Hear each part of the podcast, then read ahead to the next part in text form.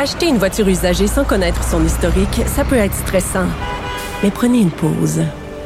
Et procurez-vous un rapport d'historique de véhicule Carfax Canada pour vous éviter du stress inutile. Carfax Canada. Achetez l'esprit tranquille.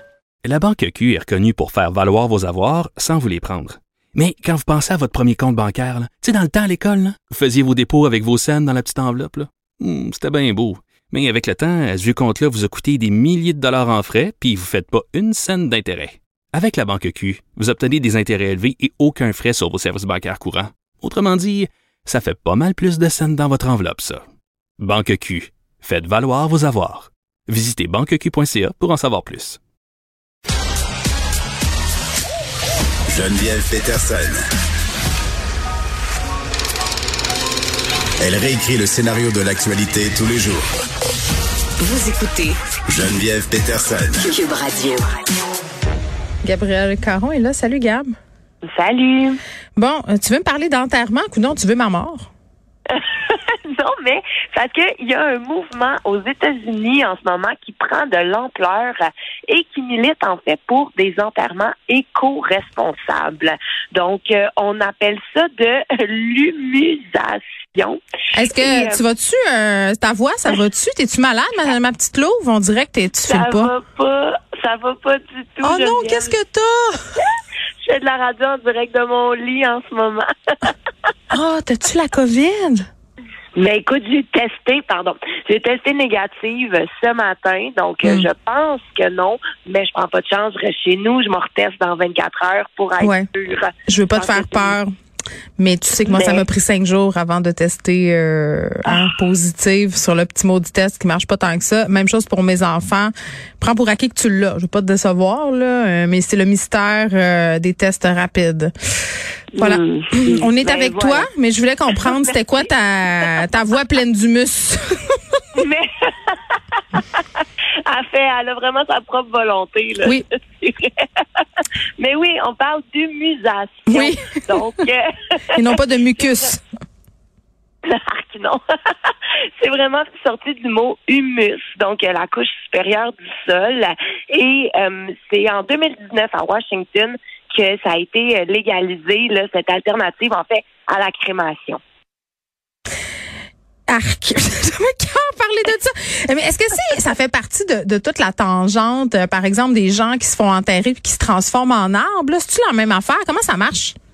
Ben, en fait, c'est vraiment plus, euh, je dirais, un retour à la terre. C'est vraiment dans l'optique de c'est pas utiliser de produits chimiques, de pas euh, parce qu'il n'y a pas de cercueil, il n'y a pas de, de crémation, il n'y a pas de produits chimiques. En fait, là, quand tu décèdes, Est-ce qu'on te ils crisse d'un ditch? C'est quoi? Ben, c'est ça, c'est, c'est quand même plus respectueux que ça pour les deux. OK.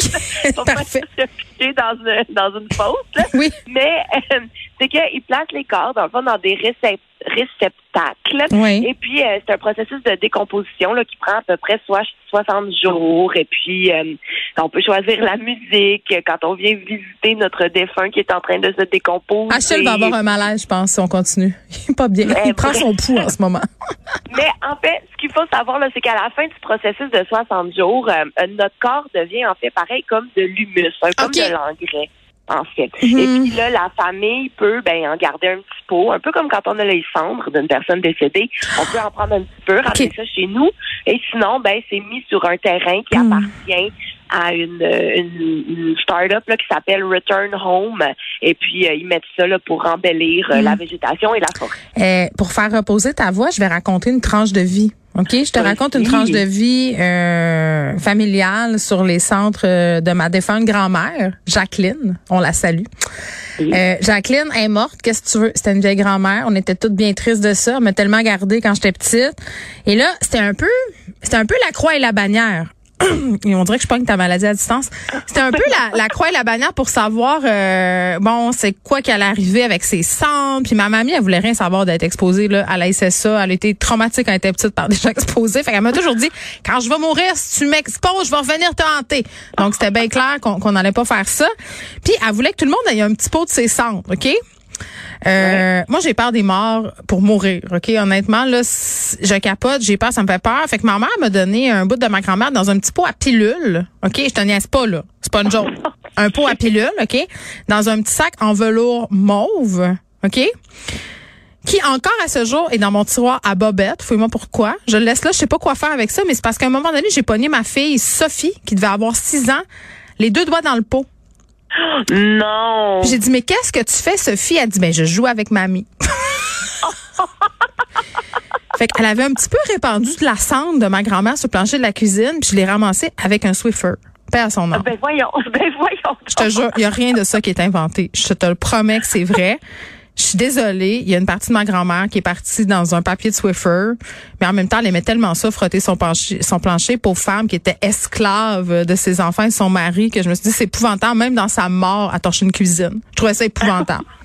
épouvantable. T'as aimé ça, ma tranche de vie? C'est une très belle histoire. J'ai rien inventé. Hum, J'espère que ma mère écoute pas l'émission. Ah, mais je pense que j'ai dit. Je pense que j'ai avoué quelques années Ah plus oui, tard. on va pas l'apprendre. Mais en tout cas, elle est encore dans mon tiroir à bobette, ma grand-mère, à côté euh, de mes instruments euh, sexuels. Donc, euh, peut-être qu'elle découvre son corps. Je sais pas. J'en ben j'en ai aucune idée. Je trouve que c'est une bonne idée. Donc, voilà, là. Est-ce que ta voix va mieux maintenant? Je suis là pour Ben, toi. écoute, Hein? Absolument, merci Geneviève. Puis en plus, j'ai appris une belle histoire sur ta relation avec ta grand-mère. C'est extraordinaire. OK, parle-moi euh, de la personne qui s'est fait voler son char, mais qui était comme la fille dans Kill Bill et qui a décidé de se venger via son GPS. Ben écoute, c'est une jeune femme dans la région euh, parisienne. Elle se fait voler sa voiture, elle dépose une plainte, mais la police est incapable de retrouver son SUV. Mais l'affaire, c'est que euh, la jeune femme, grâce à une puce GPS dans la voiture, est capable de le localiser. Donc, elle l'a géolocalisé en Afrique. Il est rendu en Côte d'Ivoire, sa voiture. Là. Fait qu'on s'entend qu'elle va pas la récupérer. Et euh, pour euh, elle est capable, avec le GPS, de communiquer à distance avec son véhicule. Donc, elle, elle a un peu fait sa sa paix, là, de bon, je retrouverai pas ma voiture, mais je vais quand même achaler les voleurs. Oh, Donc, j'aime tellement ça, là. Elle les a trollés jusqu'au bout. Ça, là, j'aime ça, ces histoires-là. Ben, et à ce jour, elle continue, là. Elle demande d'ailleurs l'aide des gens parce qu'en fait, J'aime ça. Qu'est-ce qu'elle fait? On va l'aider. dans le GPS, elle rentre des itinéraires, mais pour des villes qui, qui ont des connotations pas le fun. Par, par- exemple, elle les a envoyés à l'enfer, le cercueil, et ben crevon. Euh, c'est tous des vrais noms de villes ou de villages. Mais j'aime ça. Il y a aussi très con. Ça, Oui, ça. très con, ouste, gland, bousillé, anus. Tu sais, elle les envoie vraiment un peu partout. Et eux, bon, euh, on sait pas leur réaction, mais elle, elle, elle espère sincèrement que euh, les voleurs sont superstitieux et qu'à chaque fois qu'ils vont prendre sa voiture, ils vont avoir un petit stress qui vient avec et elle demande l'aide des gens à savoir euh, si on a des noms à lui proposer des noms de villages, ben on peut lui envoyer pour qu'elle continue son petit jeu à distance. Est-ce que tu sais, on lui envoie ça où ou c'est pas une information que tu possèdes? Oh, ma mère, Écoute, oh non, euh, ma mère vient de me texter. Oh, peut-être. Oh oh oh oh oh, t'es-tu dans le trouble? Non, elle me texté ah, ah, ah. Je pense qu'elle trouve ça drôle. J'espère. Ou sinon, on va te parler après l'émission. Je répondrai pas. Je vais avoir un appel. Gab, je te prends. euh, mais tu l'as-tu, le, le courriel de la fille? Où est-ce qu'on y écrit? non, euh, non, Oh! j'avoue que je l'ai pas. A Ben, Google it, Google it, la, la, la voleuse vengeresse, puis vous allez le trouver. Euh, je te prends par surprise avec une histoire. Je sais que tu es malade, mais garde, j'ai pas vraiment de pitié pour toi et ton lit. Euh, Est-ce que tu as vu passer l'histoire de la mère euh, qui allaitait son bébé de quatre mois sur une sur un banc On au centre? Bon. Ben, oui. Bon, puis t'en as pensé quoi? Ça t'a-tu mis en beau joie le vert? Ben, euh, moi, j'ai pensé que c'était du zèle excessif, que c'était complètement idiot de la part euh, des gardiens de sécurité. Mm. C'est inacceptable et euh, ça me semble même que c'est illégal. Là. Tu peux pas empêcher une femme Ben, c'est contre la charte euh, des droits de la personne, en fait. Mais toi, est-ce que t'as allaité euh, tes bébés? Moi, j'ai jamais allaité de ma vie. J'ai toujours donné le biberon. Oh, t'as toi! T'es une mauvaise Ouais. mère. C'est ça qu'on t'a. C'est, ah, c'est ça qu'on t'a dit, hein, que t'étais comme moins mère que nous autres, les femmes vertueuses qui allaitons. Ben, j'ai eu quand même de la pression, là, mais un Oui. coup j'ai mis mon pied à terre. La mafia de l'allaitement? Tout le monde, euh, tout le monde a respecté, euh, tout le monde a respecté mon, mon désir de donner le biberon, mais moi c'était vraiment pour une question de santé mentale, parce que je suis super anxieuse, puis euh, de savoir qu'un bébé allait dépendre de moi 24 heures sur 24, c'était comme trop, là. Ça te faisait capoter? Ouais. C'était déjà assez tough de même. J'avais comme pas le goût de me rajouter un, un petit défi de plus. Mais c'est fou, hein, comment on se prononce sur le choix des femmes, puis qu'on est toujours en train de dire qu'est-ce qui est mieux pour le bébé, qu'est-ce qui est mieux pour la mère. Moi, j'ai une amie qui, après son accouchement, ne voulait pas allaiter pour des raisons vraiment très personnelles.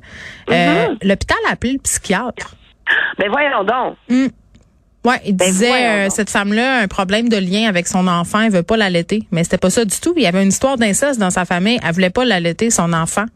Comprends-tu? Ben voyons donc. Ouais. Mais c'est ça, là. C'est tellement. C'est personnel. C'est difficile. C'est ça, là. On peut-tu faire qu'est-ce qui nous convient? Puis si les, les biberons, euh, les formules déjà préparées, c'était Mm. si dangereux que ça, ils en vendraient pas à la pharmacie. Là. Il y a quand même des normes, il y a quand même. Regarde, j'ai été nourrie au biberon puis garde où ça m'a mené.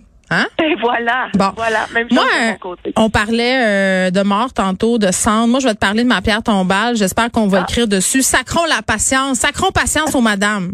Hein? Un très bon épitaphe. Merci, Un Gam. très bel épitaphe. Inspiré de la série Balado, J'ai fait un humain où des personnalités publiques se confient sur leurs histoires de maternité, découvrez maintenant le livre J'ai fait un humain de l'humoriste Gabriel Caron. Un ouvrage où l'autrice raconte avec sincérité et autodérision son entrée dans la vie de maman. Le livre J'ai fait un humain de Gabriel Caron aux éditions Très Carré, disponible sur cubelivre.ca.